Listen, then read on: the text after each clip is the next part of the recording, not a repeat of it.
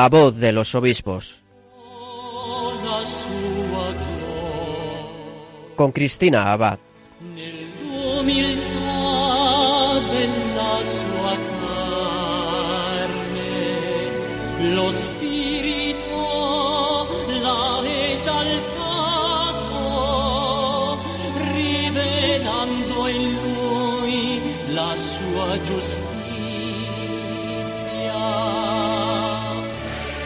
Muy buenas noches, queridos oyentes de Radio María. Bienvenidos a este nuevo programa de La Voz de los Obispos.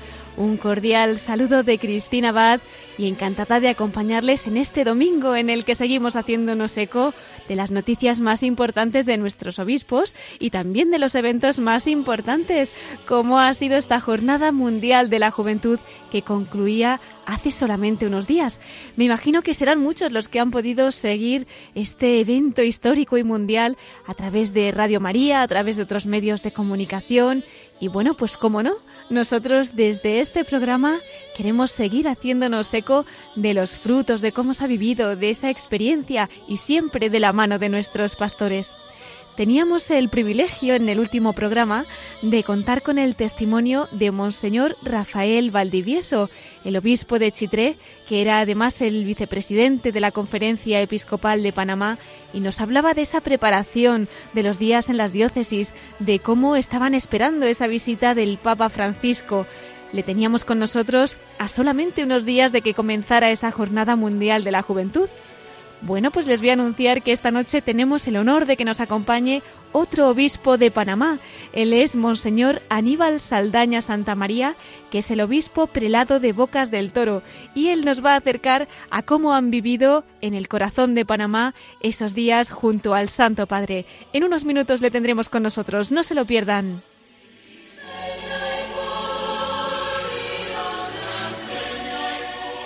En nuestra sección de episcoflases, Miquel Bordas nos informará de la actualidad episcopal y concluiremos nuestro programa desde el corazón de María. Vamos a pedirle también a la Virgen que nos acompañe desde el comienzo y con ella comenzamos La voz de los obispos.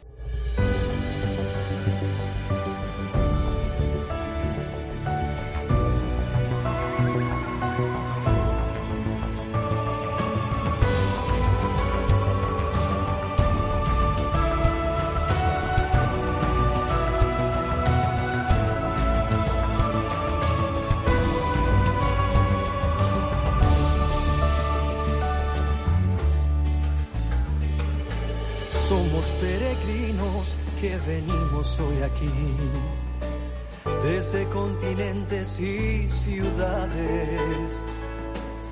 Queremos ser misioneros del Señor, llevar su palabra y su mensaje.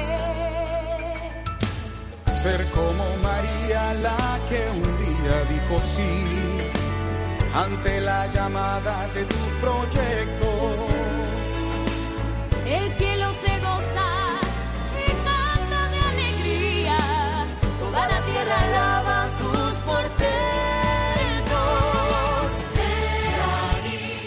Pues con estos acordes del himno de la Jornada Mundial de la Juventud de Panamá, vamos a introducirnos en esa prelatura de Bocas del Toro. Ya les comento que, por lo que he leído, un 70% de la población es indígena. Se distribuye entre los pueblos de Ngobé y Buglé, Naso y Vibrí. En la prelatura hay más de 60.000 católicos. Tiene cinco parroquias y 96 iglesias o estaciones misioneras. Trabajan 11 sacerdotes agustinos recoletos y 9 religiosas. Tiene 8 institutos de educación y 3 de beneficencia. Bueno, pues allí nos está esperando Monseñor Aníbal Saldaña. Les avanzo que él nace en Puerto Armuelles, en Chiriquí, en Panamá, el 25 de enero de 1958. Comenzó a formarse en el Colegio San Agustín de Panamá, donde completó los estudios de primaria y secundaria. En 1976 inició su noviciado en el convento de Nuestra Señora de Valentuñana, en Sos del Rey Católico, en Zaragoza. Hizo la profesión temporal el 13 de septiembre de 1977 en este mismo convento de España y la profesión solemne el 14 de septiembre de 1980 en el Colegio San Agustín de Panamá. Estudió filosofía y teología en la Facultad San Vicente Ferrer de Valencia, en España, y obtuvo el título de bachiller en 1982. Fue ordenado diácono en Valencia el 31 de octubre de 1981. El 24 de octubre de 1982 fue ordenado sacerdote por Monseñor Martín Legarra en el Colegio San Agustín de Panamá.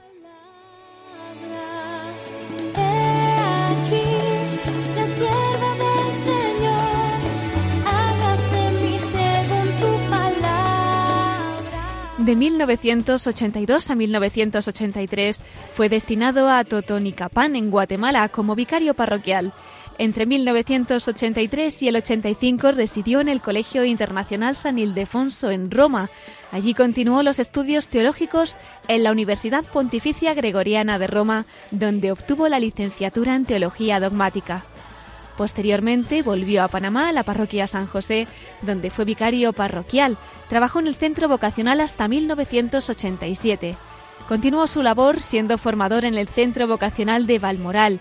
En 1989 se traslada de nuevo a Guatemala, donde fue formador en el Seminario San Agustín.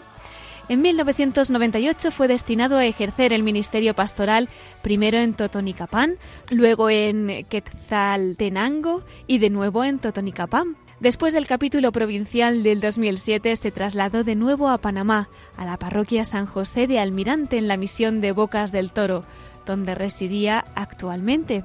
Y un día muy señalado sería el del 21 de julio de 2008, cuando en Bocas del Toro fue consagrado obispo. Bueno, pues yo creo que después de esta presentación podemos darle la bienvenida a nuestro programa. Muy bienvenido a la voz de los obispos, Monseñor Aníbal Saldaña, obispo prelado de Bocas del Toro. Buenas noches. Buenas noches y un gusto estar con las ondas de Radio María. El gusto y el honor es nuestro y más pues sabiendo lo apretadísima que tendrán esta agenda, tan solo unos días, ¿verdad?, de esa Jornada Mundial de la Juventud que han podido vivir con el Papa Francisco, con jóvenes del mundo entero y bueno, pues con tantísimos peregrinos, ¿verdad?, que han estado allí conviviendo.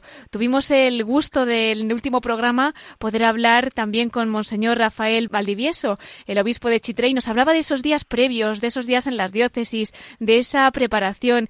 Y ahora, don Aníbal, pues tenemos también el privilegio de que tan solo unos días después podamos contar con su testimonio. Cuéntenos, ¿cómo ha vivido usted como obispo esta gran experiencia para toda la Iglesia junto al Santo Padre? Mire, yo creo que ha sido un desafío desde que se anunció que Panamá iba a ser sede de la Jornada Mundial de la Juventud.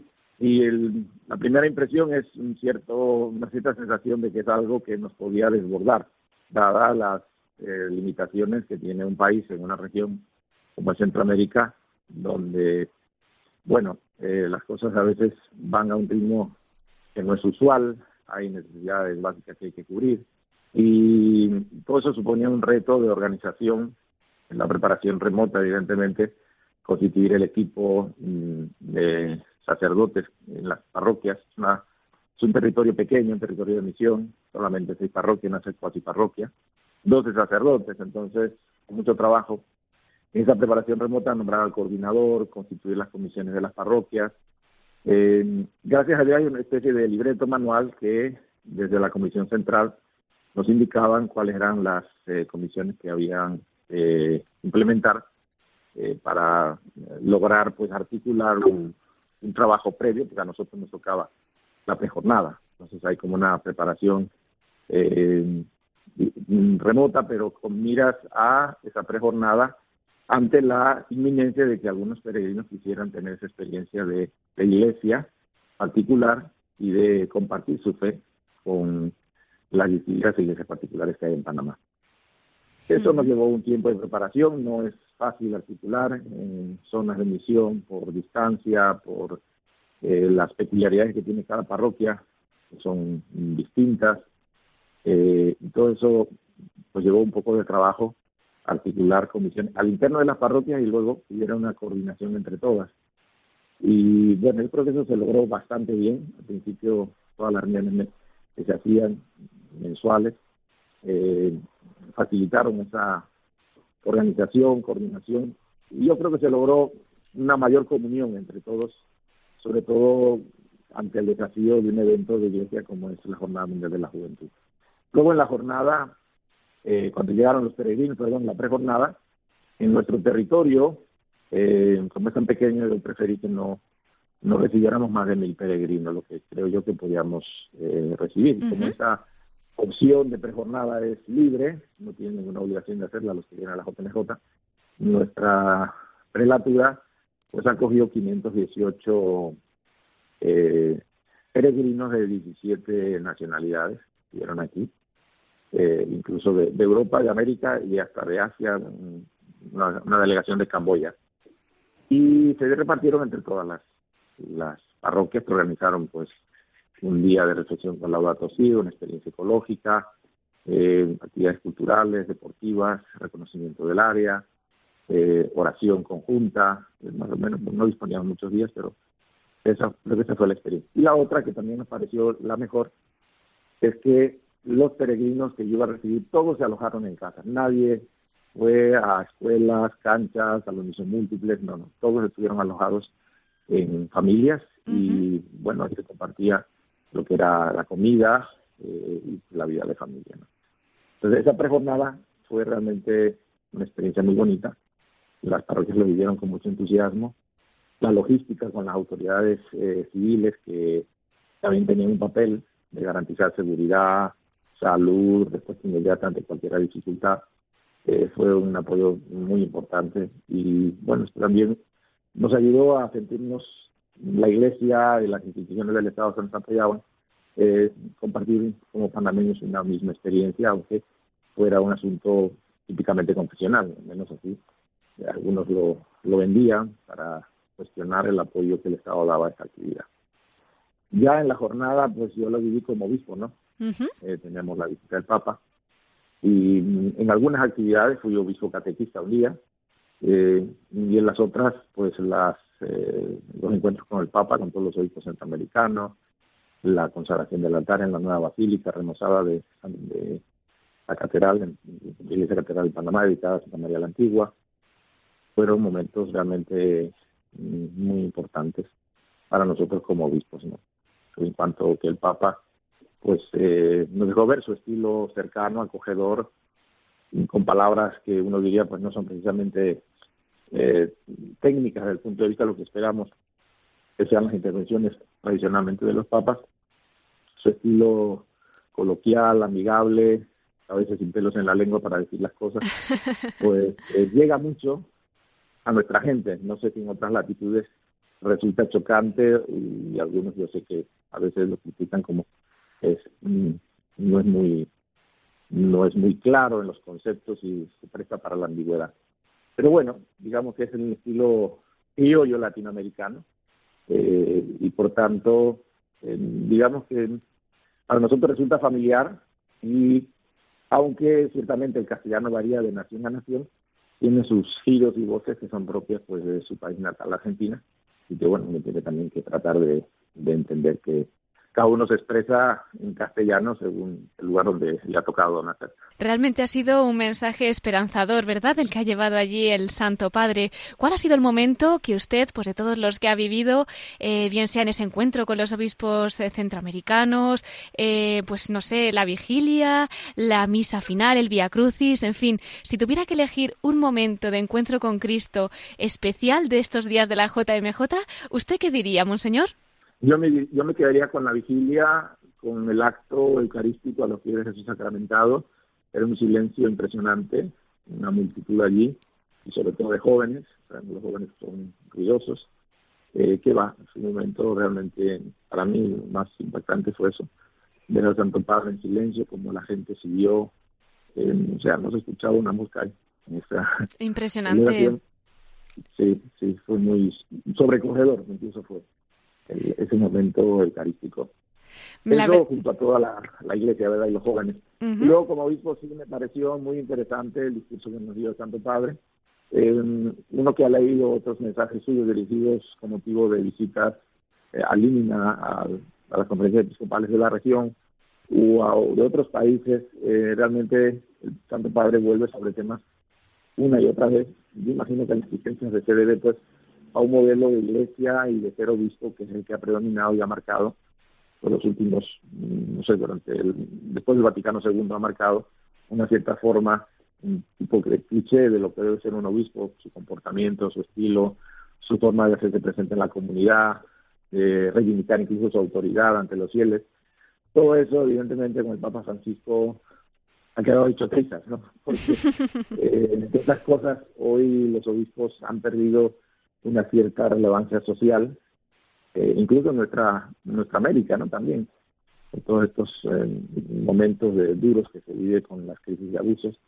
Entonces, aunque la gente eh, guarda una cierta, cierto respeto por, por los obispos, no obstante, yo sí creo que todavía sigue siendo válido el esfuerzo que hace el Santo Padre por, por hacer que nuestro estilo de vida, nuestra forma de estar con la gente, nuestro servicio pastoral esté despojado de, de antiguayas, por usar solamente un calificativo, en el estilo, en las formas, en la indumentaria, que en lugar de facilitar el encuentro, el anuncio del Evangelio, constituye un, un obstáculo, eso es muchas veces evidente, ¿no? Sobre todo si hay de por medio pérdida de credibilidad, pues peor aún.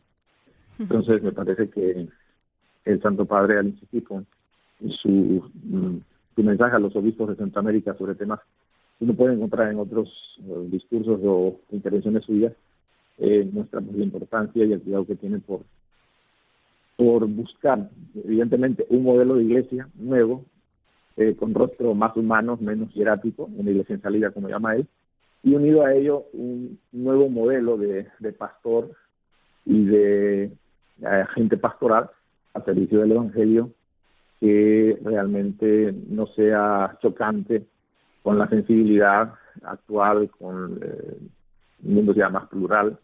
La iglesia no está bajo ningún paraguas protector, entonces tenemos que saber estar en un mundo así, sin, sin recurrir a, a modelos pasados que ya no funcionan, que son ya historia. A mí me ha llamado la atención, don Aníbal, en ese discurso que daba el Santo Padre a ustedes, los obispos de Centroamérica, pues sobre todo ese mensaje de amor y de humildad, ¿no? Como decía que ustedes, los pastores, pues en este caso sobre todo se refería un poquito a los jóvenes, ya que eran en cierto modo los protagonistas, ¿no? De esta Jornada Mundial de la Juventud y que tenían que hacerlo, pues no de arriba abajo, ¿no? Porque siempre lo iban a ver ellos con unos ojos, pues diferentes, sino que tenían que hacerlo de abajo arriba. Y la verdad que esa humildad en ese mensaje del Santo Padre, yo creo que, que habrá calado en muchos corazones y que estará pues llegando a muchos jóvenes en estos momentos, sin duda. Sí, en realidad eh, él tampoco es que quiera hacerse el protagonista, en todo momento él nos invita a fijar la mirada en Cristo, Cristo es el, el modelo, Cristo es a quien seguimos. Eh, los que estamos al servicio de Cristo somos simplemente instrumentos suyos. Eh, estamos llamados a hacerlo presente de una manera pues más, más clara y coherente. Pero eh, yo creo que la gente aprecia mucho ese intento suyo de mostrar eh, tanto el servicio petrino como el ministerio episcopal como algo que no nos saca del pueblo, sino que nos coloca en el centro, digamos, de la comunidad, a, a los pies, ¿verdad? Como aquel que lava los Hmm. pies a imitación del maestro. Y yo creo que por ahí tiene que ir eh, el servicio humilde, sencillo, abierto y acogedor que tiene el Santo Padre, pues eh, nos está enviando un mensaje a los obispos de que por ahí tiene que ir nuestra forma de estar y de servir el Evangelio. Estar en el mundo, estar en la iglesia y servir al Evangelio. Desde luego que sí, monseñor. Bueno, otro momento que quería recordar, que yo creo que ha emocionado al mundo entero, es aquel que se ha vivido con los jóvenes que están privados de libertad, ¿no? En el centro del Ah, cumplimiento de menores de las garzas de Pácora. ¿Qué nos podría comentar? Pácora, sí. Eso es. Bueno, yo no estuve ahí, lo seguí por televisión, Ujú. Pero me pareció realmente una experiencia muy bonita. Hay una situación que se da aquí en las cárceles del país, eh, mm, las normales de, de los presos adultos, pero también estas de, de menores. Bueno, cárceles no, ya sabemos que el lenguaje actual intenta a veces maquillar las cosas, bueno, el centro preventivo, ¿verdad? Sí. Eh, estos centros muchas veces están, eh, yo no digo controlados, pero digamos los pastores evangélicos generalmente de estas iglesias libres, no hablo de iglesias históricas, de estas iglesias libres, eh, tienen una labor allí muy, que ha penetrado mucho Ah, sí. en esta, en, en- tanto en los adultos como en los menores. Entonces seguramente en ese lugar pues habría de todo y probablemente eh, más evangélicos que católicos por el, el trabajo que hacen los pastores. Incluso no es que la iglesia no quiera hacerlo, es que a veces los que están al frente de estos centros eh, son de estas denominaciones protestantes y a veces obstaculizan el trabajo de la pastoral penitenciaria. De hecho, es una de las dificultades que se tiene la pastoral penitenciaria, en horarios, en, en controles de todo tipo, quién va, si es un laico, si es un diácono, en el tiempo que nos permiten asistir a los... Entonces, eh, yo pienso que su presencia en este lugar de repente dio otra otra visión de lo que es el trabajo de iglesia, eh, no tan estilo eh, ideológico que a veces uno ve en el modo como los evangélicos intentan anunciar a Cristo en esos ambientes donde eh, los privados de libertad eh, tienen tantas limitaciones y bueno, solo les queda casi como una un ancla de salvación y de esperanza refugiarse en la fe. Eh, por contar un caso que todos ustedes conocido, hasta el general Noriega en su día declaró que se había convertido a Cristo en la cárcel, o sea, los, la opción, digamos, de, de, acercarse al mundo de los privados de libertad por parte de las iglesias evangélicas, en cierto modo, ha desplazado muchas veces a, la, a los ministros de la Iglesia Católica, a los laicos que hacen pastoral penitenciario. Entonces yo pienso que lo que ha hecho el Santo Padre puede servir a cambiar, al menos en Panamá, esa forma de percibir lo que hace la Iglesia Católica, a ejemplo de lo que ha hecho el Santo Padre. Y Pues- eso puede ser positivo para nuestra Iglesia, ¿no? En Panamá. Seguro que sí, seguro que sí. Y más además, pues con esas palabras, ¿no? Que, que les dirigía el Papa Francisco, pues devolviéndoles esa dignidad de hijos de Dios y bueno, pues realmente acercándoles a ese sacramento de la confesión, que quizá como usted dice, si realmente allí pues mm, hay de todo, ¿no? A lo mejor alguno ni siquiera lo conocía y de esta manera pues ha podido encontrarse con Cristo también, ¿no? Y, y acercarse a la Iglesia es, Católica. sí. Así es, así es. Qué maravilla. Eh, bueno, recordaba usted, y yo tengo que confesar que a mí también es lo que más me ha llamado la atención, esa vigilia, ¿no? Por la noche, ese silencio. Sí. Los que podíamos eh, unirnos a través de las imágenes estábamos realmente sobrecogidos. No quiero ni pensar ustedes, como decía, pues con Sí. ese silencio. Y además, cómo se estaba con esa custodia de la Virgen María tan impresionante en esta JMJ, que lo que ha sido ha sido un eco, ¿no? Del sí de María. Eh, ¿cómo, ¿Cómo se ha vivido en esa vigilia? ¿Cómo las palabras de la Virgen que iban calando en los corazones de los jóvenes se hacían presente aquella noche? Usted como obispo, como pastor, ¿cómo lo ha vivido?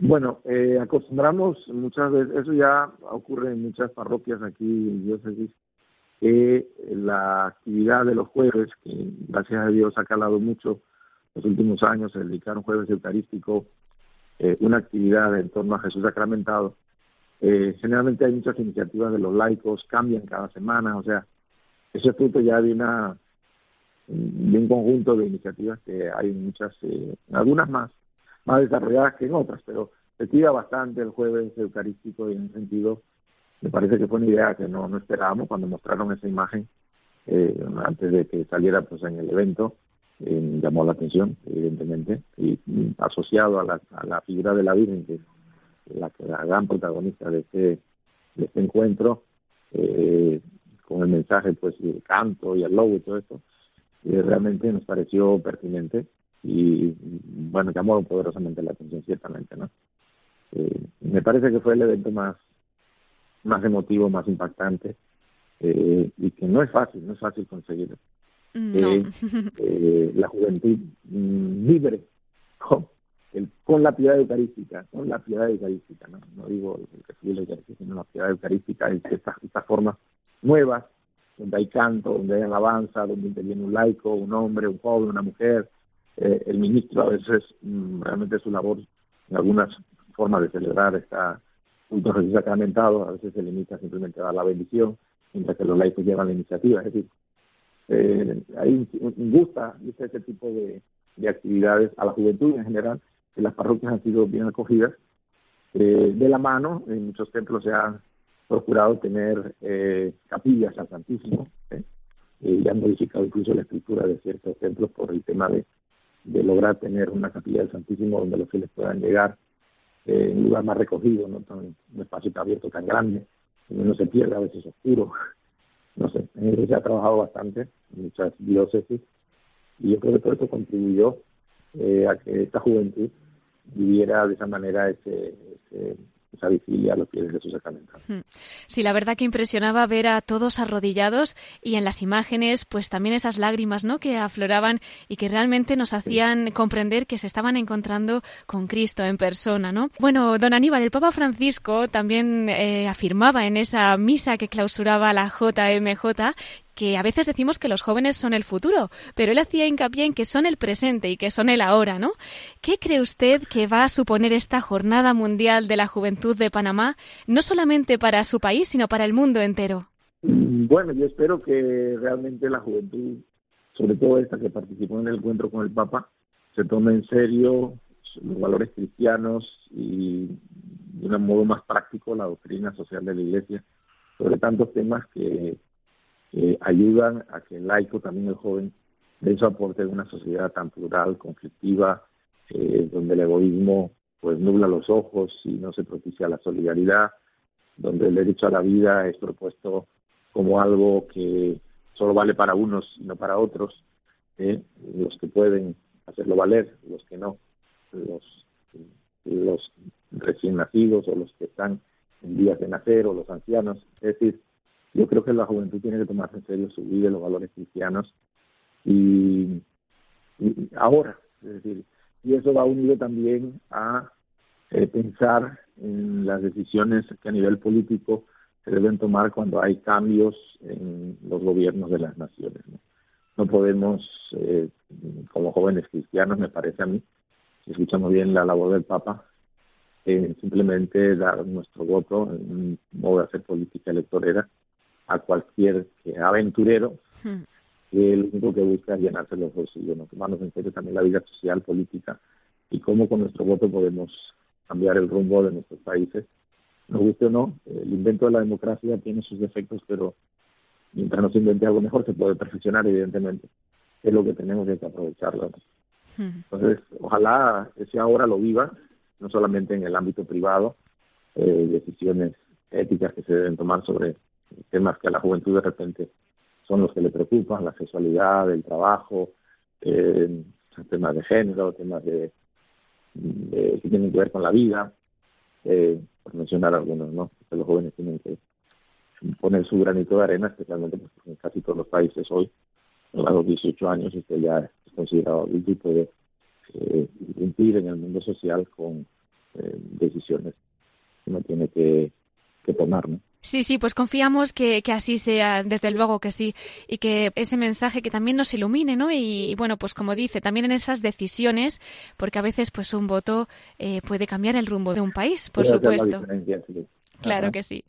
Bueno, pues eh, vamos a encomendar los frutos de esa Jornada Mundial de la Juventud, que como dice el Papa, guardemos, hagamos tesoro en el corazón y todo lo que se ha recibido estos días, pues sigamos custodiándolo y que surjan muchas vocaciones santas. Estoy pensando, don Aníbal, que precisamente ayer celebrábamos la Jornada Mundial de la Vida Consagrada y encuentro muy providencial que justamente este domingo esté usted con nosotros en la voz de los obispos, ya que tenemos a un obispo que además es religioso, Agustino, cuéntenos eh, cómo se vive esta vocación como religioso y obispo al mismo tiempo. Sí, eh, soy religioso Agustino Recoleto eh, y bueno, es un cambio de vida realmente el haber sido elevado al episcopado. El Papa me ha solicitado este servicio a la Iglesia. en nuestro estilo de vida consagrada lo importante es evidentemente el saber vivir los valores eh, cristianos y los consejos evangélicos en comunidad, al menos es un rasgo específico de, la, de la vida agustiniana, el acento comunitario, eh, el trabajar bien las relaciones humanas, el saber compartir trabajo, eh, el saber entablar relaciones fraternas con todos y luego proyectar esa dimensión de comunidad a, a nuestro entorno, en un colegio, en una parroquia, eh, promotores de, de comunión y fraternidad, debería ser nuestra especialidad y eso por ahí tiene que ir nuestro aporte como religiosos, más aún siendo uh, perteneciente a una familia agustiniana como la Agustina Recoleta. Eh, el haber sido elevado al episcopado pues supone una carga adicional y a veces eh, no, no, no es fácil poder conciliar eh, lo que supone el servicio pastoral con eh, ya estas obligaciones más bien de reuniones, de saber eh, queda uno un poco como dividido, ¿no? Pero bueno, es lo que se nos ha pedido e intentamos hacer lo mejor posible. Eh, incluso en algún momento a mi predecesor, por ejemplo, se le, se le en el Ministerio Bocas del Toro se le pidió que dejara de vivir con la comunidad. Yo viví desde el 2008 hasta el 2011 en la comunidad Agustino Recoleta, eh, perdón, hasta el año 2017, el, casi, casi 10 años viví. Pero de Roma uno recibe la instrucción de que como hijo tiene que eh, vivir aparte, que la comunidad es una cosa y que el ministerio del obispo, aunque sea religioso, exige otra forma de estar y de servir a la iglesia con una cierta eh, separación, digamos, de su, de su comunidad de origen. Eso también es difícil, pero bueno, intentamos que sea así. Bueno, le encomendamos, le encomendamos. Gracias. Y nada, felices de, de poder eh, compartir con ustedes esta experiencia. Y sepan que Radio María, al menos yo la valoro así, tengo una muy buena relación con Radio María Panamá. Eh, me parece que en estos lugares como el nuestro, eh, donde no llega la voz de los pastores, donde los sacerdotes tienen limitaciones para cubrir todo el área que tienen a su cargo, eh, nuestros católicos laicos oyen con gran cariño y siguen Radio María, Radio María Panamá. Entonces, yo creo que es un, buen servicio a la iglesia que hacen ustedes, permitiéndonos llegar donde nosotros no podemos. Pues nos acogemos a sus oraciones, don Aníbal, y vamos a enviarles desde España un cariñosísimo saludo a todo Radio María Panamá, siempre hermanados y siempre colaborando, ¿verdad?, en esta labor evangelizadora. Muchas gracias. Y no se desanimen, ánimo. Muchas gracias, don Aníbal. Bueno, y ya para terminar, eh, siempre invitamos a nuestros obispos a que compartan pues un pequeño testimonio que lleven en su corazón y que hayan vivido especialmente en el corazón de María.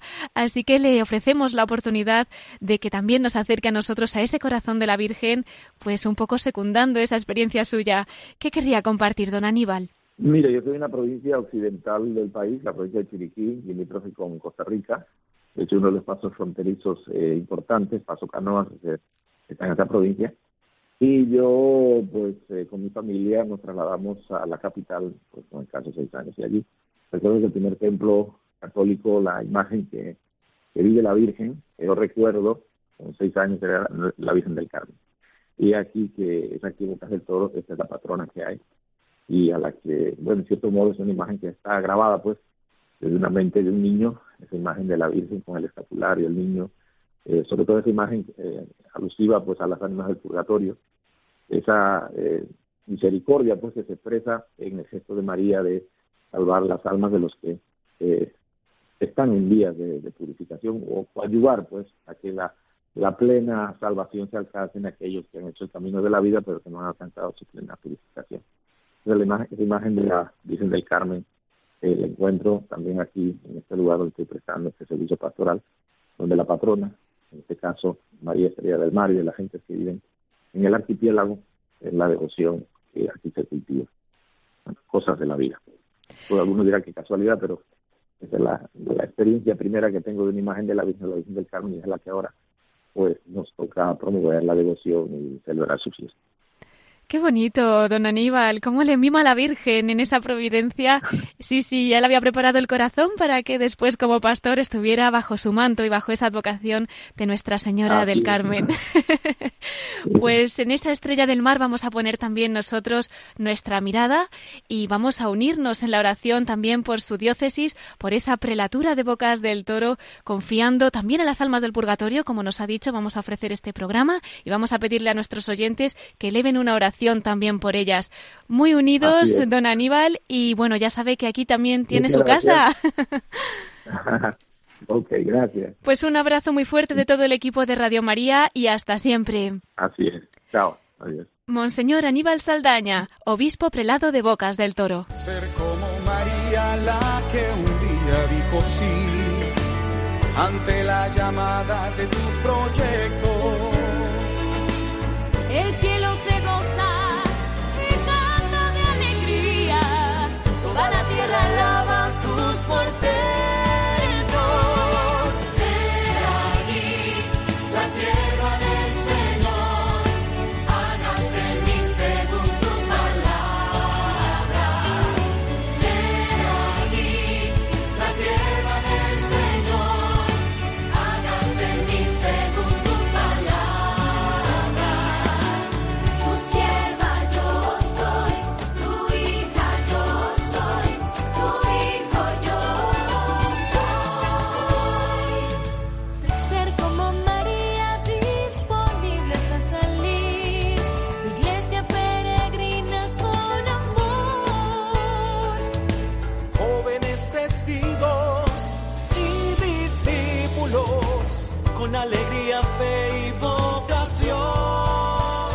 Estás escuchando La voz de los obispos con Cristina Abad, Radio María.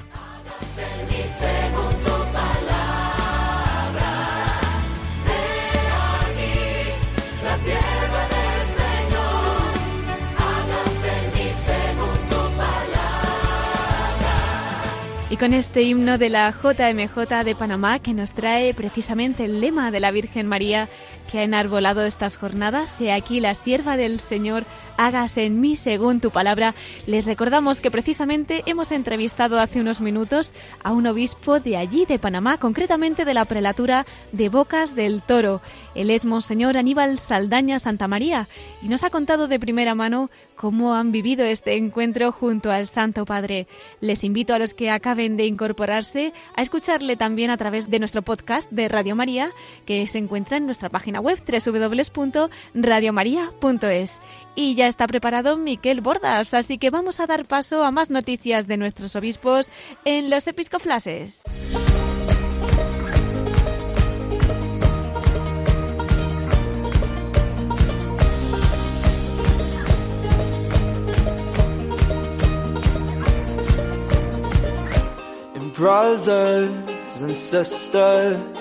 Fill these cups with life. Please forgive them, cause they know not their lives. So take these words and make them right. So one day you and I will write our names in the sky. We'll confide, and I'll find mine on the right. Pues con esta sintonía entramos en nuestros episcoflases con Miquel Bordas. Muy buenas noches, Miquel. Muy buenas noches, Cristina, y muy buenas noches a todos nuestros oyentes. Aquí estoy, pues todavía rememorando con estos ecos de la JMJ tan bonita que nos trae aquí, pues Monseñor Saldaña, ¿verdad?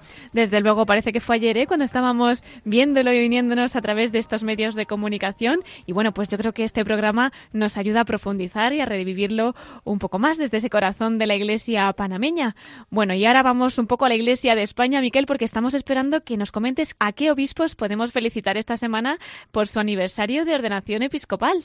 Pues Cristina, mañana mismo, 4 de febrero, se cumplen ya los 12 años de la ordenación episcopal de Monseñor Gregorio Martínez Sacristán, que es el obispo de Zamora. En cambio, el día siguiente, 5 de febrero, celebra cumpleaños de ordenación episcopal Monseñor Rafael Zornoza, obispo actual de Cádiz y Ceuta, que vamos a hacer mención también a él un poquito más adelante, que fue ordenado en el año 2006 como obispo auxiliar de Getafe en aquel momento. También ese mismo martes celebra su aniversario de ordenación episcopal Monseñor Celso Morga, arzobispo de Mérida, Badajoz, y ya son ocho años de ordenación episcopal. Eh, unos días más tarde, el jueves 7 de febrero, un par de días después, eh, se cumplen en cambio los 26 años de la ordenación episcopal de Monseñor Julián Barrio, arzobispo de Santiago de Compostela. Y al día siguiente, el viernes 8 de febrero, celebraremos el aniversario de ordenación episcopal de su obispo auxiliar de esta archidiócesis de Santiago de Compostela, Monseñor Jesús Fernández, que ya fue ordenado hace cinco años. Y finalmente, el sábado 9 de febrero, se cumplen los 11 años de la ordenación episcopal de Monseñor Alfonso Carrasco, obispo de Lugo, que no hace tanto entrevistaste en este programa. Así es, pues vamos a enviarles a todos un cariñoso saludo, nuestra felicitación y como siempre invitamos a nuestros oyentes a que esta semana les encomienden mucho. Creo, Miquel, que también tenías alguna noticia que querías compartir de nuestros obispos, ¿no? Sí, porque acabo de hacer mención a Monseñor Rafael Zornoza, obispo de Cádiz y Ceuta, porque se cumplirán esta semana los 13 años de su ordenación episcopal. Pues bien, ha salido a la luz pues unos artículos difamatorios, especialmente uno publicado hace unos días en El Mundo, que descalifican, le acusan con una multitud de falsedades y cuestionan su actuación pastoral en Cádiz y Ceuta, en esta diócesis. Por tanto, eh, los obispos de las provincias eclesiásticas de Granada y Sevilla han salido al paso de, de, esta difamación, solidarizándose con su hermano, Monseñor Rafael Zornozaboy, y en un comunicado pues expresan su plena comunión con este obispo y le apoyan eh, a esta labor evangelizadora en la diócesis. En esta nota que han sacado los obispos del sur de España, también pues dicen que comprenden que por razones pastorales el obispo de Cádiz Ceuta, don Rafael Zornoza, haya renunciado a defenderse, dejando a quien corresponde la investigación de los hechos que como obispo él ha tenido que afrontar. Pues muchas gracias, Miquel, por compartir con nosotros también esta información y, bueno, manifestamos también nuestra comunión, ¿verdad?, con nuestros obispos. Aquí lo relevante es que, al final, bueno, siempre cualquier persona que ejerce un cargo público es objeto de crítica, eh, hasta cierto punto pues podría ser legítima, pero aquí en concreto se le achaca al obispo de Cádiz y Ceuta, el, simplemente por ejercer su labor pastoral, viene la crítica, ¿no? O sea, es un ataque al final eh, al pastor, en este caso en una diócesis concreta, por ejercer de obispo. ¿eh? En fin, que ah, en estos tiempos pues nos tenemos que encontrar con estas, con estas situaciones donde la vida religiosa, eclesiástica, y en especial la jerarquía de la Iglesia, se ve muy atacada por, al final, eh, pastorear, que es su labor. Bien, Cambiando de tema, dado que ayer celebramos la Jornada Mundial por la Vida Consagrada en la fiesta de la Candelaria, ¿verdad? De la presentación, ¿qué te parece si profundizamos un poquito más en este sentido de esta jornada de la mano de la reflexión de nuestros pastores? Para ello, Cristina, vamos a compartir el mensaje semanal que nos ofrece el obispo de Huesca, Monseñor Julián Ruiz Marturey. Pues vamos a escucharlo. Queridos hermanos en el Señor, os deseo gracia y paz. San Juan Pablo II instituyó en 1997 la Jornada Mundial de la Vida Consagrada, que se celebra cada año el 2 de febrero en la fiesta de la presentación del Señor, 40 días después de Navidad. Según indicaba el Santo Padre, la finalidad de la jornada es triple. 1. Alabar más solemnemente al Señor y darle gracias por el gran don de la vida consagrada que enriquece y alegra a la comunidad cristiana con la multiplicidad de sus carismas y con los edificantes frutos de tantas vidas consagradas totalmente a la causa del reino. 2. Promover en todo el pueblo de Dios el conocimiento y la estima de la vida consagrada. 3. Invitar a las personas consagradas a celebrar juntas y solemnemente las maravillas que el Señor ha realizado en ellas, para descubrir con más límpida mirada de fe los rayos de la divina belleza derramados por el Espíritu en su género de vida, y para hacer más viva la conciencia de su insustituible misión en la Iglesia y en el mundo.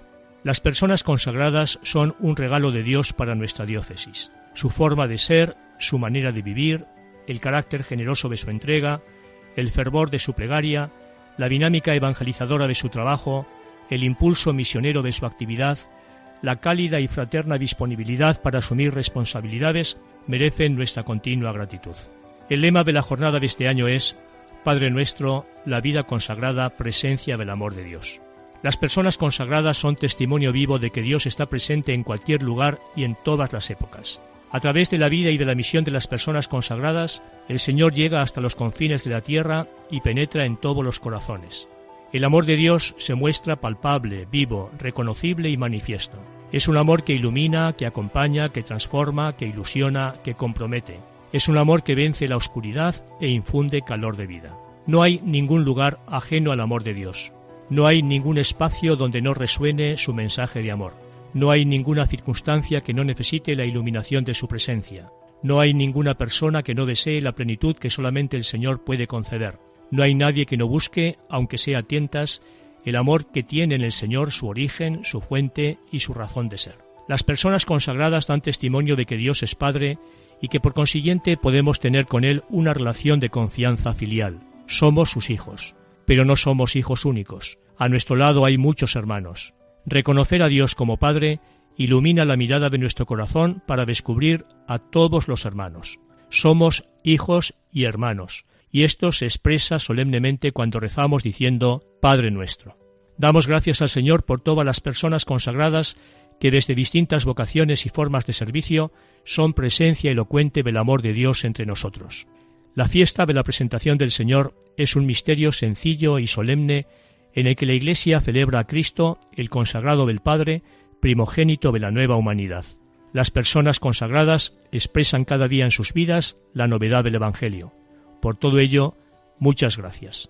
Recibid mi cordial saludo y mi bendición.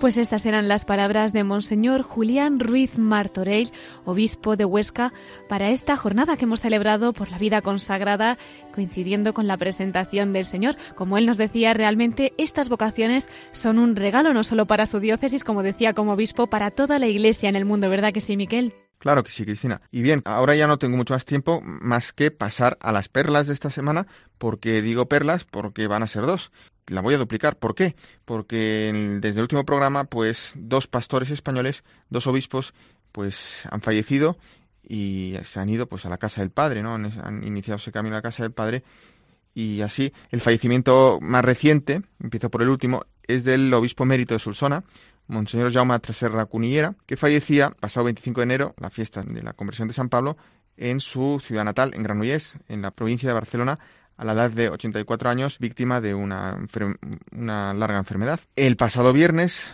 se celebró una misa funeral en la Catedral del Sulsona, diócesis que ha pastoreado desde el año 2001 al año 2010. Ya hemos dicho que Monseñor Jaume Traserra nació en Granollers, esta ciudad del Vallés, ahí en, en la provincia de Barcelona, un 11 de julio de 1934.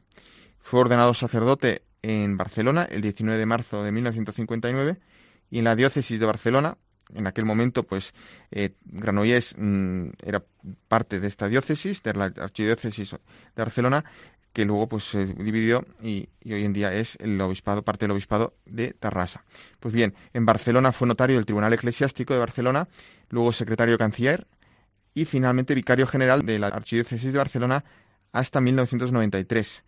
Mientras tanto, también fue profesor en la Facultad de Teología de Cataluña y canónigo de la Catedral de Barcelona. Hay que decir pues que él eh, era un especialista en derecho canónico. En 1993 fue nombrado obispo auxiliar de Barcelona, donde permaneció hasta el año 2001, cuando fue promovido a obispo de Susona, sede en la que permaneció hasta diciembre de 2010, siendo sucedido por Monseñor Xavier Nubey. Y bien, eh, mientras era obispo en la Conferencia Episcopal Española, fue miembro de la Comisión de Patrimonio Cultural desde 1993 a 2011. Bien, pues nosotros también sabemos, por ejemplo, que en estos últimos años, en su retiro en Granollers, pues acompañaba a distintas personas, a sacerdotes, como en la dirección espiritual. Y bien, lo que yo quería traer, la perla, concreta de él, es un fragmento de la homilía de una misa que presidió en Granollers hace justo dos años en una Asamblea Nacional de la Milicia de la Inmaculada. En aquel momento caía en la ascensión del Señor y nos hablaba en aquel momento del cielo. Ese cielo que él tanto anhelaba y esperemos que haya podido entrar. Pues en todo caso vamos a encomendar su alma. Vamos a escucharlo. El deseo del cielo es el origen de la esperanza cristiana y la Iglesia cuando celebra la Eucaristía no deja de suplicar que podamos un día reunirnos de nuevo para participar del banquete de tu reino. Pues como dices, Miquel, esperamos que él ya esté participando de ese banquete del reino que tanto anhelaba con esa sed de cielo que contagiaba ya entonces en esa misa que presidía en Granollers el día de la ascensión del Señor. Amén, Cristina, y descanse en paz, Monseñor Jaume Traserra. Y bien, si Monseñor Jaume Traserra falleció el 25 de enero, el 24 de enero fallecía en Málaga el insigne cardenal de la Iglesia Española, Fernando Sebastián Aguilar, arzobispo emérito de Pamplona y Tudela, como consecuencia de sufrir un ictus. El cardenal Fernando Sebastián había nacido en Calatayud, en Zaragoza, la provincia de Zaragoza, el 14 de diciembre de 1929 e ingresó en la congregación de los claretianos, de los misioneros hijos del Inmaculado Corazón de María, en la ciudad de Vic, en Cataluña también, en 1945. Profesó en esa congregación el 8 de septiembre de 1946. Terminados los estudios filosóficos y teológicos en los seminarios de la congregación, en Solsona y Valls, siempre en Cataluña, fue ordenado sacerdote en esta última ciudad el 28 de junio de 1953. Fue inmediatamente después a Roma a especializarse en teología y en 1956 amplió estudios en la Universidad de Lovaina, en Bélgica, sobre filosofía contemporánea, teología fundamental, teología y pastoral de los sacramentos. Pues bien, eh, eran años también del concilio y en 1966 fundó la revista Iglesia Viva. Fue director de esta revista hasta 1971. Anteriormente había sido miembro de la Sociedad Mariológica Española y director de otra revista, la revista Efemérides Mariológica. En 1967 justo después de concluido el Concilio Vaticano II, comienza su labor docente en la Universidad Pontificia de Salamanca. En 1970 es elegido decano de la Facultad de Teología y al año siguiente nombrado rector de esa universidad, cargo que desempeñaría durante ocho años, hasta 1979. En agosto de 1979 fue nombrado obispo de la diócesis de León por el Papa San Juan Pablo II. Sería uno de los primeros nombramientos de obispos españoles del Papa Juan Pablo II. Y fue consagrado obispo en las fiestas de los arcángeles San Miguel, San Gabriel y San Rafael en 1979. Ahí permaneció en León hasta el año 1991, cuando es nombrado administrador apostólico de la diócesis de Málaga. Asimismo, al año siguiente, en 1992, es designado gran canciller de la Universidad Pontificia de Salamanca que él tanto conocía. Un año después, en 1993, es nombrado arzobispo de Pamplona y obispo de Tudela, diócesis de las que tomó posesión el 15 de mayo del mismo año. Bien, siendo obispo, llegó a participar en seis asambleas del Sínodo de los Obispos y formó parte de la comisión preparatoria para la Asamblea Extraordinaria del Sínodo de los Obispos dedicada a Europa. En julio del año 2007, el Santo Padre, que ya era Benedicto XVI, aceptó su renuncia como arzobispo de Pamplona y obispo de Tudela, que había presentado cuando cumplió los 75 años, como es perceptivo, dando el relevo a Monseñor Francisco Pérez González, el actual arzobispo de Pamplona y obispo de Tudela, en ese mismo año. Unos años más tarde, en 2014, fue creado cardenal por el Papa Francisco en el consistorio celebrado en la Basílica de San Pedro.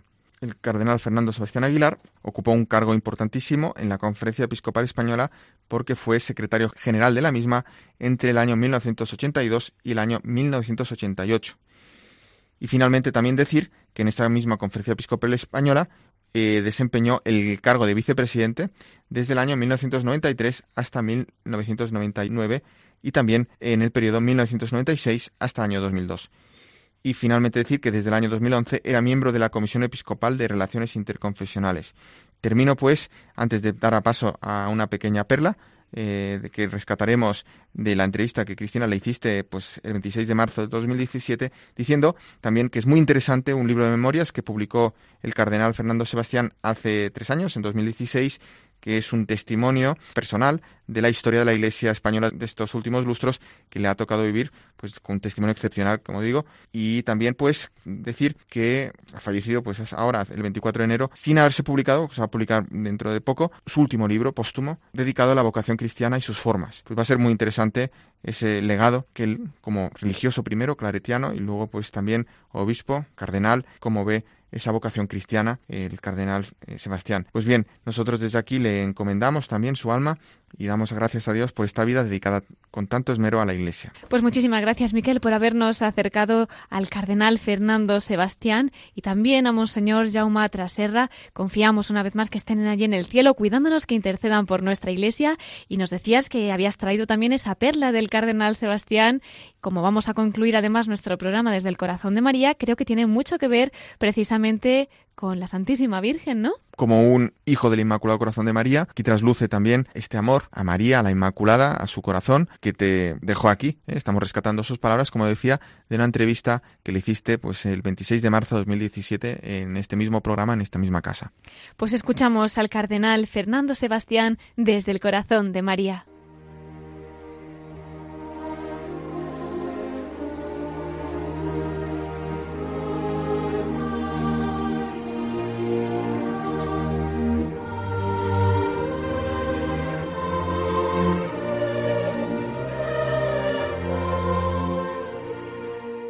Para mí el lema de la Virgen María es sus palabras de Caná, haced lo que Él os diga. Si somos fieles a este consejo de la Virgen, estamos seguros.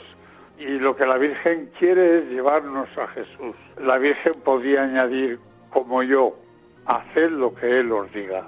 Es el mejor regalo y el mejor consejo que la Virgen nos hace constantemente en la intimidad del corazón.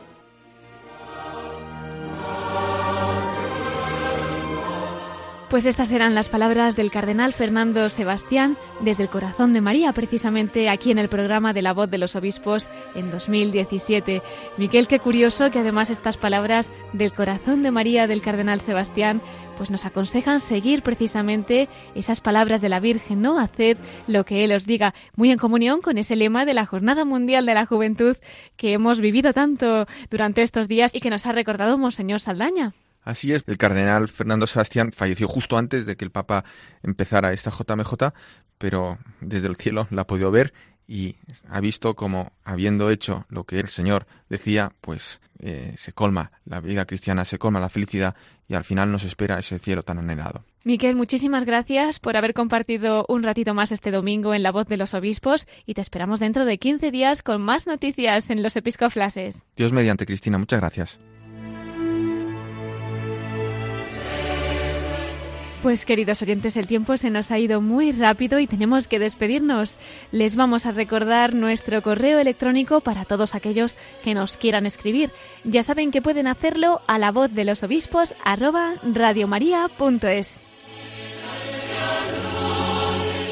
Agradecemos muy especialmente a Monseñor Aníbal Saldaña, obispo prelado de Bocas del Toro en Panamá, el habernos acompañado esta noche y acercarnos a lo que han vivido pues durante estos días de la Jornada Mundial de la Juventud junto al Santo Padre en el corazón de la Iglesia. Muchas gracias también a ti, Miquel Bordas, por esos episcoflases que siempre nos acercan a nuestros obispos y muchas gracias a todos ustedes que nos han acompañado en este domingo. Les espero en 15 días, si Dios quiere. La semana que viene podrán escuchar el programa Mirada de Apóstol con el Padre Miguel Segura. Así que hasta dentro de 15 días, en La Voz de los Obispos a la misma hora, a las 9 de la noche a las 8 en Canarias. Se despide Cristina Abad. Que Dios los bendiga y que la Virgen los acompañe siempre.